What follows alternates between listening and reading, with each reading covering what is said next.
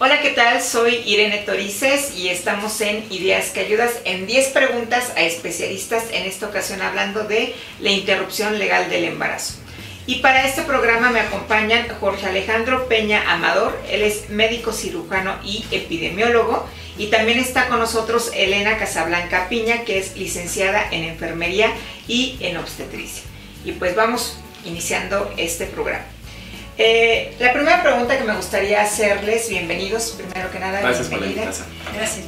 ¿Qué es la interrupción legal del embarazo? Para tener clara Ok. la diferencia y a qué nos referimos cuando utilizamos este término. La definición sencillamente es eh, aquel procedimiento médico en el que se decide terminar la gestación de un embarazo o de una manera voluntaria, es decir, la usuaria acude de manera voluntaria y se le brinda una consejería, ¿sí? es decir, se le proporciona la información de qué consiste la interrupción y posteriormente un consentimiento informado en el que ella autoriza se le haga el procedimiento. Esa es la interrupción legal del embarazo. ¿El consentimiento requiere de la firma de la mujer que decide someterse al procedimiento? Sí, es su autorización posterior a que recibió consejería. Ok. Antes de que se inicie la, eh, procedimiento, procedimiento. como tal, interrupción legal del embarazo. Así es. Muy bien. Eh, ¿Por qué se le llama interrupción legal del embarazo y no aborto, como es común escuchar? Sí, interrupción legal, como bien lo dice la palabra, es un término legal y aborto es un término médico. Lo podríamos incluso clasificar en tres. Un aborto espontáneo, es decir, es aquel aborto que se llevó a cabo sin el deseo de hacerlo, simplemente sucedió por diferentes causas. ¿Como cuáles eh, serían los tipos de aborto a los que hace referencia? Ok, puede ser un aborto espontáneo, es decir, aquel que se lleva a cabo sin que la mujer lo desee. Sucedió por causas médicas o causas naturales en las que simplemente no se dieron las condiciones adecuadas en la, en la cavidad uterina para acceder al embarazo. También puede ser un aborto inducido, es decir, aquí el aborto sí fue provocado, y puede ser por igual indicación médica, es decir, se sugiere eh, terminar el embarazo por salud de la mujer o eh, salud fetal, o bien por... eh, Porque hay alguna malformación congénita, se Así puede es. dar el aborto. Así es. Aquí también se le informa a la, a la mujer, el producto no es viable, tiene una malformación congénita o simplemente no se va, este, no va a vivir, ¿sí? Entonces aquí la mujer puede decidir eh, que se haga el aborto inducido. Ok, y en casos de violación, también hablaríamos de un aborto eh, por causas médicas o terapéuticas. En casos de violación es este un tema, vamos, es un poco diferente, porque aquí incluso se pueden extender las semanas. Pero a fin de cuentas sí es voluntario. Si ella lo quiere, este, quiere seguir el embarazo o terminarlo. A ver, y ahora que hablas de las semanas, eh, ¿cuál es el tiempo que tiene una mujer para hacer una interrupción legal del embarazo y cuándo podríamos hablar de que se está eh, provocando o induciendo un aborto? Bueno, finalmente para inducirlo y para la edad límite viene siendo lo mismo, va a la par. Eh, yo de- en- desde el momento en que yo me entero que estoy embarazada y mi deseo es no continuar con el embarazo, a partir de este momento tengo hasta la semana 12.6 para decidir eh, mi interrupción. Es decir, 12 semanas. 12 y semanas días. con 6 días. Y si se rebasan esas 12 semanas y 6 días, Si ¿puede alguna mujer eh, solicitar el servicio y se le proporciona o ya no es posible? Ya no es posible en términos legales. Sin embargo, existe lo que es la interrupción voluntaria del embarazo. Y aquí, única y exclusivamente, se extiende el tiempo hasta la semana 20.6, es decir, se- 20 semanas y 6 días, en caso de violación o este, abuso sexual. Serán las únicas dos eh, razones por las cuales se podría extender el periodo de tiempo hasta las 20 semanas Ujú, con 20.6. 6 días. Así es. Muy bien. Eh, ¿Cuáles son los procedimientos a través de los cuales se realiza una interrupción legal del embarazo? Eh, son tres los principales, que un- el primero es por medicamento, el segundo es una aspira- aspiración mecánica endouterina y el siguiente es aspiración eléctrica endouterina. Eso quiere decir al interior del útero, cuando hablas de endouterino. Llega la mujer a la unidad ah, solicitando su interrupción eh, la recibimos, recibimos todos los documentos, los requisitos mínimos indispensables para poderle dar la atención. Eh, después se le realiza un ultrasonido para verificar las semanas de gestación y que esté dentro de lo establecido por el programa. Eh, posteriormente se le toma somatometría completa, signos vitales y avanzando con el procedimiento la aborda trabajo social para darle una consejería completa donde se le orienta sobre la evolución del procedimiento, la sintomatología que va a presentar, los cuidados que debe de tener y una consejería amplia de planificación familiar, porque una de las etapas de este programa incluye la planificación familiar para evitar que se repita un proceso que se vuelvan a embarazar y que recurran otra vez a la interrupción Así Entonces, el, día, el mismo día de la consulta se les da una pastilla que la toman vía oral y se les dan cuatro pastillas más para que lleven a casa y la tomen a la misma hora que se les dio la primera. Las ponen en los carrillos eh, por tiempo de media hora, 45 minutos, que se disuelva solamente con la saliva para esperar el efecto que, deseado para que eh, se realice la interrupción del embarazo. Posteriormente se les explica la sintomatología que van a empezar con cólicos, con sangrado y que no se deben de, asustar. Se les explica también en esa consejería eh, los signos de alarma para que puedan acudir, en caso de ser necesario, a una unidad hospitalaria y que se les dé la atención. Y después por aspiración mecánica endocterina, eh, igual la recepción de, en la unidad, se les da medicamento eh, en los carrillos, nada más se les dan dos tabletas, se las colocan igual en los carrillos. Eh, esperamos se, les canaliza una vena para cualquier emergencia, tener una vía permeable que nos permita actuar de inmediato y resolver cualquier cualquier medicamento o cualquier sustancia que pueda dependiendo de la eh, complicación que se pudiera presentar así es. Eh, se espera el, efecto deseado y entonces en ese lapso que esperamos el efecto deseado nosotros preparamos un quirófano donde se le va a atender a la paciente con el instrumental y el equipo necesario para realizar el procedimiento posteriormente se les da un analgésico para que la paciente sea lo menos doloroso que pueda ser el procedimiento. Eh, una vez que cubrimos esa primera etapa, la pasamos al quirófano, donde realmente vamos a realizar lo que es la interrupción legal del embarazo. Legal del embarazo. Esto entonces entiendo que no se puede realizar en cualquier consultorio. Tiene que ser en una clínica para que existan todas las medidas de precaución necesarias que permitan atender una emergencia en caso de que surja ante la realización de la interrupción legal del embarazo. ¿sí? Y eh, ¿cuál es el procedimiento que se lleva a cabo en esta aspiración mecánica, me dices? ¿no? ¿Qué se hace? ¿Se, o sea, ¿Se les introduce algo en, eh, dentro de la... Después del aseo vulvar se coloca un espejo vaginal, eh, después anestesia, después eh, se introduce una cánula que va conectada a una jeringa que va a ser vacío y a través de la cual se van a... ¿La cánula es una especie de manguerita? De una manguera con un tubo, con una perforación en la punta, por, donde se va a hacer la aspiración de los restos embrionarios. Después que se ha eh, realizado toda la aspiración completa, se hace una revisión de cavidad bajo ultrasonido para verificar que no haya quedado ningún resto que pudiera provocar una infección posterior al procedimiento. Una vez que ha terminado todo como tal la interrupción del embarazo, se le cuestionó a la usuaria sobre algún método de planificación familiar que se le coloca también antes de que salga del quirófano. Posteriormente sale a la sala de recuperación donde monitoreamos el, el sangrado, los signos vitales, vemos que tolere bien la vía oral sin que tenga náuseas, vómito, lucecitas o zumbiditos. O sea, ningún efecto secundario. Así es. Ya después eh, le hace la valoración el médico que le hizo el procedimiento y si considera que ya está en condiciones para poderse retirar, se llama al, familiar para que corrobore que su paciente está en condiciones de poder retirarse, con la seguridad de que no va a tener ninguna complicación ya estando en casa. Entonces, en estos casos, las pacientes o, como les nombras tú, las mujeres, las usuarias, tendrían que ir acompañadas por una persona. Así es, las pacientes que van a ser sometidas a un procedimiento de aspiración mecánica, endocterina o manual endocterina, tiene que ir acompañadas de un familiar que permanezca en la unidad desde que inicia el procedimiento hasta que termina.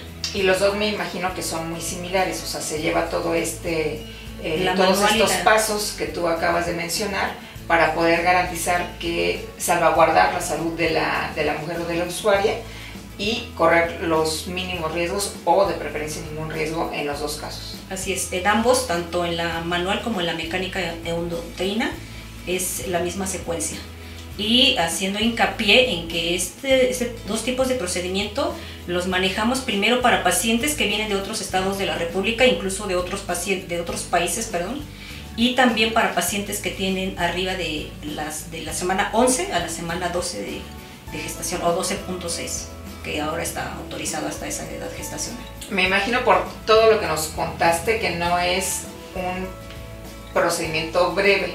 ¿Cuánto tiempo pasan las mujeres en la clínica desde que inicia este proceso de consejería hasta que pueden retirarse a sus domicilios? Se les cita desde las 7 de la mañana para iniciar con todo el trámite administrativo y más que otra cosa para dar tiempo suficiente a que haga efecto el medicamento que se les da y que el procedimiento sea lo, menos traumático que sea posible. Y van saliendo como hasta las 2 de la tarde, el procedimiento dura entre 6 y 7 horas más o menos que tienen que permanecer con nosotros en la clínica, siempre están bajo la vigilancia del personal de enfermería y del médico que está atendiendo, además de la asesoría y consejería de trabajo social en caso de que alguna de ellas eh, por las situaciones emocionales requieran de la intervención de trabajo social. Muy bien. Eh, ¿Y en qué casos se realiza este procedimiento? O sea, solamente es por solicitud de la mujer, de la usuaria o hay otros casos en los que se puede proceder a la interrupción legal del La interrupción legal del embarazo es exclusivamente en usuarias que están interesadas, es decir, que ellas llegan por su propio pie y desean terminar la gestación de su embarazo. Entonces, si una, eh, si yo como mamá acompaño a mi hija adolescente para que interrumpa un embarazo, ¿no procede o sí procede? Sí procede, ya lo entendí. ¿A qué grupo de edad? Sí, a mayores de edad a pacientes que son menores de edad de 12 años a los 18 tienen que ir acompañados de su madre, padre o tutor legal. ¿sí? Pero yo puedo obligar a mi hija adolescente a que se realice el procedimiento. La decisión final de cuentas desde la paciente embarazada. Independientemente de la, edad que tenga. Independientemente, claro. Si, si, es menor de edad va a necesitar de, de la autorización ¿no? de su padre, madre o tutor legal. Y en el caso de las menores de 12 años, incluso, porque existen casos, eh, si desean terminar el embarazo, deberían de estar acompañadas ya sea de una, este, una persona competente o eh, de un documento legal de la Comisión de, Derechos de Niños, y, Niños, Niñas y Adolescentes de la Ciudad de México. De la Procuraduría. De la Procuraduría. Entonces, en menores de 12 años. En menores de 12 años es la Procuraduría, Procuraduría de Derechos eh, de Niños, Niñas y Adolescentes, de la protección de derechos de niños. No tienen que ir acompañadas por un servidor público de esa Procuraduría, simplemente llevar un documento. Llevar el documento. En donde ya se les notificó y dan fe de alguna manera, por decirlo de alguna forma, que se debe de, que fueron notificados y que se debe practicar. Me imagino que estos son casos en donde fueron abusados sexualmente las menores y que entonces por eso se solicita de alguna manera el apoyo de las clínicas para proceder a, interrumpir el embarazo. Y que, y que siga un eh, procedimiento legal, a fin de cuentas. Un poco ya nos hablaron de cuáles son las consecuencias físicas en las mujeres que eh, se realizan una interrupción legal del embarazo. Eh, que puede ser sangrado, cólicos o dolor en el abdomen, en el bajo vientre, pero hay consecuencias emocionales que presenten las mujeres que interrumpan por voluntad propia un embarazo. Tenemos poco conocimiento de ello debido a la cantidad de usuarias diarias. El tiempo que permanecen con nosotros realmente es corto y no damos consulta de seguimiento a, a esa situación en el aspecto psicológico. Sin embargo, cuando llega alguna persona muy afectada, el primero que aborda esa situación es trabajo social y de ser necesario lo refiere a una clínica eh, para abordar esa parte. ¿Cuál es el número de usuarios que reciben en promedio diariamente en la clínica donde se encuentran? Es variable, sin embargo, está entre 15 y 30 pacientes diarios. Y de ahí de, se difiere entre... Eh, se reciben 30, pero de ahí hay pacientes que no se quedan con nosotros porque no están embarazadas y se les manda un estudio o porque hay pacientes que rebasan las semanas permitidas por el programa y, pero si eh, rebasamos el número de usuarias en un día, se les diagnostica, se le da la atención, se le diagnostica en las semanas de gestación y decide, decide el médico si se le cita para el día siguiente o se canaliza a otra institución. Es decir, se recibe a todas las pacientes, se les hace un, digamos, un filtro en donde se les examina, se les hace su ultrasonido y ya se determina cuántas ese día se hace el procedimiento o cuántas se citan para el, para el siguiente día o bien cuántas no entran al programa. Pero a todas se reciben. En esto que dices, Jorge, de que a todas se recibe, independientemente de que sean derechohabientes de otro programa de salud, que tengan IMSS. Puede tener IMSS, ISTE, eh, a cualquier paciente. Sí, así es. En los servicios de salud pública de la Ciudad de México, no importa la derechohabiencia. A ver, esto es algo importante. Solo en los servicios de salud pública de la Ciudad de México se realiza la interrupción ilegal del embarazo. Bueno, no. Por, nosotros laboramos en, la, en los servicios de salud pública. Sin embargo, la Gaceta Oficial marca que cualquier establecimiento eh, que siga las normas, la normatividad vigente, eh, puede tener la autorización dentro de la Ciudad de México. Es Esto decir, es que tengan la capacitación los médicos que van a realizar el procedimiento, que se cumpla con que se cumpla con los lineamientos y las normas para realizar la interrupción. ¿Cuál es el costo de la interrupción legal del embarazo? Porque en los servicios de salud pública, pues tengo entendido que es gratuito, pero en las instituciones de salud privadas, me imagino que debe tener un costo. Bueno, los servicios de salud pública, por supuesto, es gratuito. Esto justifica el hecho de de que no se realicen abortos clandestinos en otros lugares que no cumplen las normas. ¿no? El hecho de hacerlo gratuito eh, elimina esas barreras. Sin embargo, es muy variable. Este, si se realiza en otro sitio, eh, calculo alrededor de 10 mil a 20 mil pesos, pero no, no, es variable, ¿no? de acuerdo al bueno, y también dependerá de, sí, claro, del lugar donde esté el, establecimiento, uh -huh. iba a decir. Y, y, que debe de contar con una licencia eh, y cumplir con esta normatividad que te menciono. A ver, eso que acabas de mencionar es interesante. O sea, ¿cómo sé yo que un establecimiento privado cuenta con la licencia para verdaderamente eh, realizar con todas las condiciones eh, deseables de seguridad una interrupción legal del embarazo? Tienen que tener también ahí puesto en la Tienen pared que tener licencia, sí, claro. la licencia. A la vista del usuario. ¿Y esta licencia la otorga eh, la Secretaría de Salud o quién la otorga a los servicios? Sí, la Secretaría de Salud es, digamos, la rectora en salud, entonces debe de ser por, por la Secretaría de Salud. Entonces, si no tiene la licencia a la vista, tengo el derecho a pedirla y si no, tengo el derecho a retirarme para que me realicen el procedimiento en cualquier otro lugar. Así es. Eso es algo importante que sepan quienes nos están es importante viendo también. en muchas ocasiones ni siquiera al médico que vamos para consulta de un resfriado Mm. le pedimos sus credenciales, ¿no? E incluso en los mismos servicios de salud pública, mm, este, no en cualquier consultorio se realiza, ¿no? Nosotros contamos con esta clínica de reproducción, Marta Lamas, y ahí se realiza y tiene la licencia, pero es importante saber que no en todos los lugares se realiza, son solo ciertos hospitales y ciertas clínicas que cumplen con los criterios y con la normatividad. A ver, ahora, ustedes han hablado ya de que eh, la persona que acude a las clínicas para interrumpir legalmente el embarazo eh, tiene que tener los criterios que establecen las normas oficiales en materia específicamente de interrupción legal del embarazo. ¿Quiénes pueden realizar el procedimiento? ¿Lo puede realizar el personal de enfermería? ¿Lo puede realizar quién Ok. de manera específica? Únicamente eh, médicos generales, médicos cirujanos y ginecobstetras, que además de contar con su cédula profesional, estén avalados por la institución donde están contratados, es decir, cuenten con esa, ese examen de aptitudes, de conocimientos y psicométricos que eh, avalen que, que- tienen el conocimiento y están capacitados para realizar dichos procedimientos. A ver, y en esta parte de los exámenes psicométricos, y es una pregunta para ambos, ¿qué pasa si alguien que ya recibió toda la capacitación, el día que le llega su primera usuaria o la primera mujer que le solicita interrumpir legalmente el embarazo, eh, dice que tiene una objeción de conciencia y que no puede realizar el procedimiento? que por sus creencias religiosas, por sus valores, etcétera, dice, pues no puedo y no lo realizo. Ok, bueno, entonces esto no sería una interrupción legal del embarazo. La interrupción legal del embarazo, como eh, mencionamos al inicio de la, de la entrevista, es porque la mujer acude voluntariamente.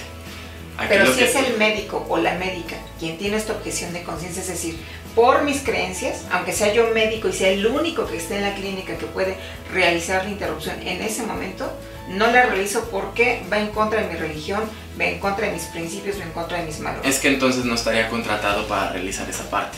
Aunque hubiera superado los exámenes psicométricos. Sí, exacto. O sea, eh, vamos, es, es, gente especializada en esta área. ¿Y de esto cómo se dan cuenta? Por ejemplo, en las clínicas, porque pues yo puedo decir, pues sí, estoy dispuesto a, pero a la hora que me enfrento por primera vez al dilema de interrumpir legalmente un embarazo, pues resulta que entran ahí todos mis, mis ángeles o mis demonios, como los queramos ver, ¿no?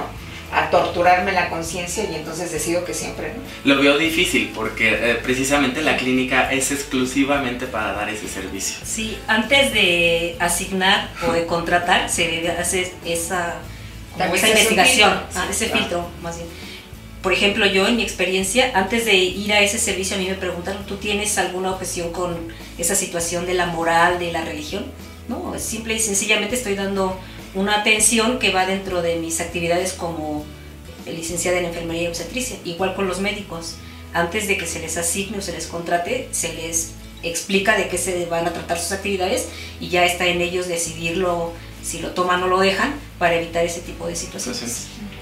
¿Ya dónde pueden ocurrir las acudir, perdón, las mujeres que tengan la necesidad de interrumpir legalmente un embarazo? En la Ciudad de México. Digo, por supuesto a la clínica eh, en donde laboran ustedes, pero más o menos con cuántas clínicas contamos en la Ciudad de México para este fin. Yo te puedo mencionar que es donde nosotros laboramos, que es la clínica de reproducción Marta Lamas, dentro del Centro de Salud México-España, la delegación Miguel Hidalgo. Eh, ahí puede acudir cualquier paciente. ¿sí? De cualquier delegación. De cualquier delegación, de cualquier estado, de cualquier, de cualquier país. Estado y de cualquier país. Así es. En caso eh, de que cumpla con otros criterios, bueno, la podríamos referir a una unidad hospitalaria. Desconozco el número total de clínicas similares en los servicios de salud pública, eh, eh, pero sé que son alrededor de tres hospitales y cuatro clínicas, me parece. Pues pocas para la cantidad de población que vive en la Ciudad de México. Así es. Incluso, bueno, hay ocasiones en las que tenemos desabasto de insumos, de material o de medicamentos suele pasar, no es lo común, pero si eso llega a suceder, la, la atención no se niega, es decir, se le menciona, bueno, tenemos esta problemática, te vamos a canalizar al lugar donde te van a poder dar la atención. Bueno, y para cerrar la conversación el día de hoy de 10 preguntas a especialistas, que em, pues no sé si llamarle en esta ocasión sugerencia, le darían a una mujer que acude a una de estas clínicas solicitando se interrumpa su embarazo. Es un punto muy importante y a mí sí me gustaría este, aclararlo. Toda información que se dé de, la clínica tiene que ser en el interior de la clínica. Eso es Así importante. Porque afuera del establecimiento, al ser la calle que nos pertenece a todos, se, llegan a pararse muchos este, otras tipos de dependencias. En las que ofrecen información sobre la interrupción legal del embarazo. Pero... No siempre es científica, supongo. No siempre es científica y no dependen definitivamente del centro de salud o de la clínica. Entonces, si la mujer necesita más información al respecto, tiene que ser en el interior de la clínica. ¿Y a qué lugar de la clínica acude? ¿Al servicio de orientación?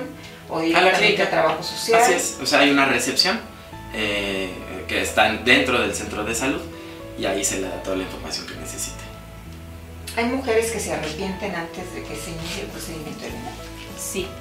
Eh, por ejemplo, hoy tuvimos un caso, la paciente llegó, hizo todo su trámite administrativo, eh, recibió la consejería y después de la consejería se les da un, un break de 10-15 minutos para que tomen algo de alimentos porque se les cita en ayuno se bajó a su break, ya no regresó. Entonces, quiere decir que esa paciente se arrepintió de, de, hacer su interrupción. Pero también hay pacientes que en el momento se arrepienten, pero que al día siguiente regresan, o al tercer día, o la siguiente semana. Sí, sí sucede. Bueno, pues esta es una razón de más para que yo piense que es necesario un acompañamiento emocional o sexológico es, que pueda verdaderamente eh, pues ser eso, ¿no? Un acompañamiento durante todo el proceso, incluso si deciden al final no llevar el procedimiento a cabo. Y, creo que, bueno, no hemos establecido cuáles son los requisitos. Hemos hablado de los criterios de inclusión, pero los requisitos que se les piden a las pacientes es únicamente su credencial de lector. En caso de que sean menores de edad, tienen que venir acompañadas de un mayor de edad este, legal, eh, que sea el responsable legal, digamos, un comprobante de domicilio y grupo sanguíneo. Necesitamos eh, eh, ese sí que lo consigan por sus medios que lo traigan junto con... La mayoría lo tenemos ahora porque nos lo piden hasta para la licencia de conducción. Así es, entonces este, un documento que diga cuál es, por un laboratorio, cuál es su grupo sanguíneo y eh, dos litros de agua. Mm, para que lo tomen en ese momento, lo necesitamos para el ultrasonido que se realice. Sí. Esos son los únicos requisitos porque el servicio es gratuito. Pues les agradezco mucho la información que nos acaban de proporcionar, estoy segura que será muy útil para muchas de las personas que nos acompañan todos los días en Ideas que Ayudan. Mi nombre es Irene Torices. Nuestros números telefónicos en Grupo Educativo Interdisciplinario en Sexualidad Humana y Atención a la Discapacidad son 1114 0540 6595 1531 y nuestras redes sociales en Twitter arroba sexo sin lata y en Facebook gaychat.oficial. Un placer estar de nueva cuenta con ustedes. Esto fue Ideas que Ayudan.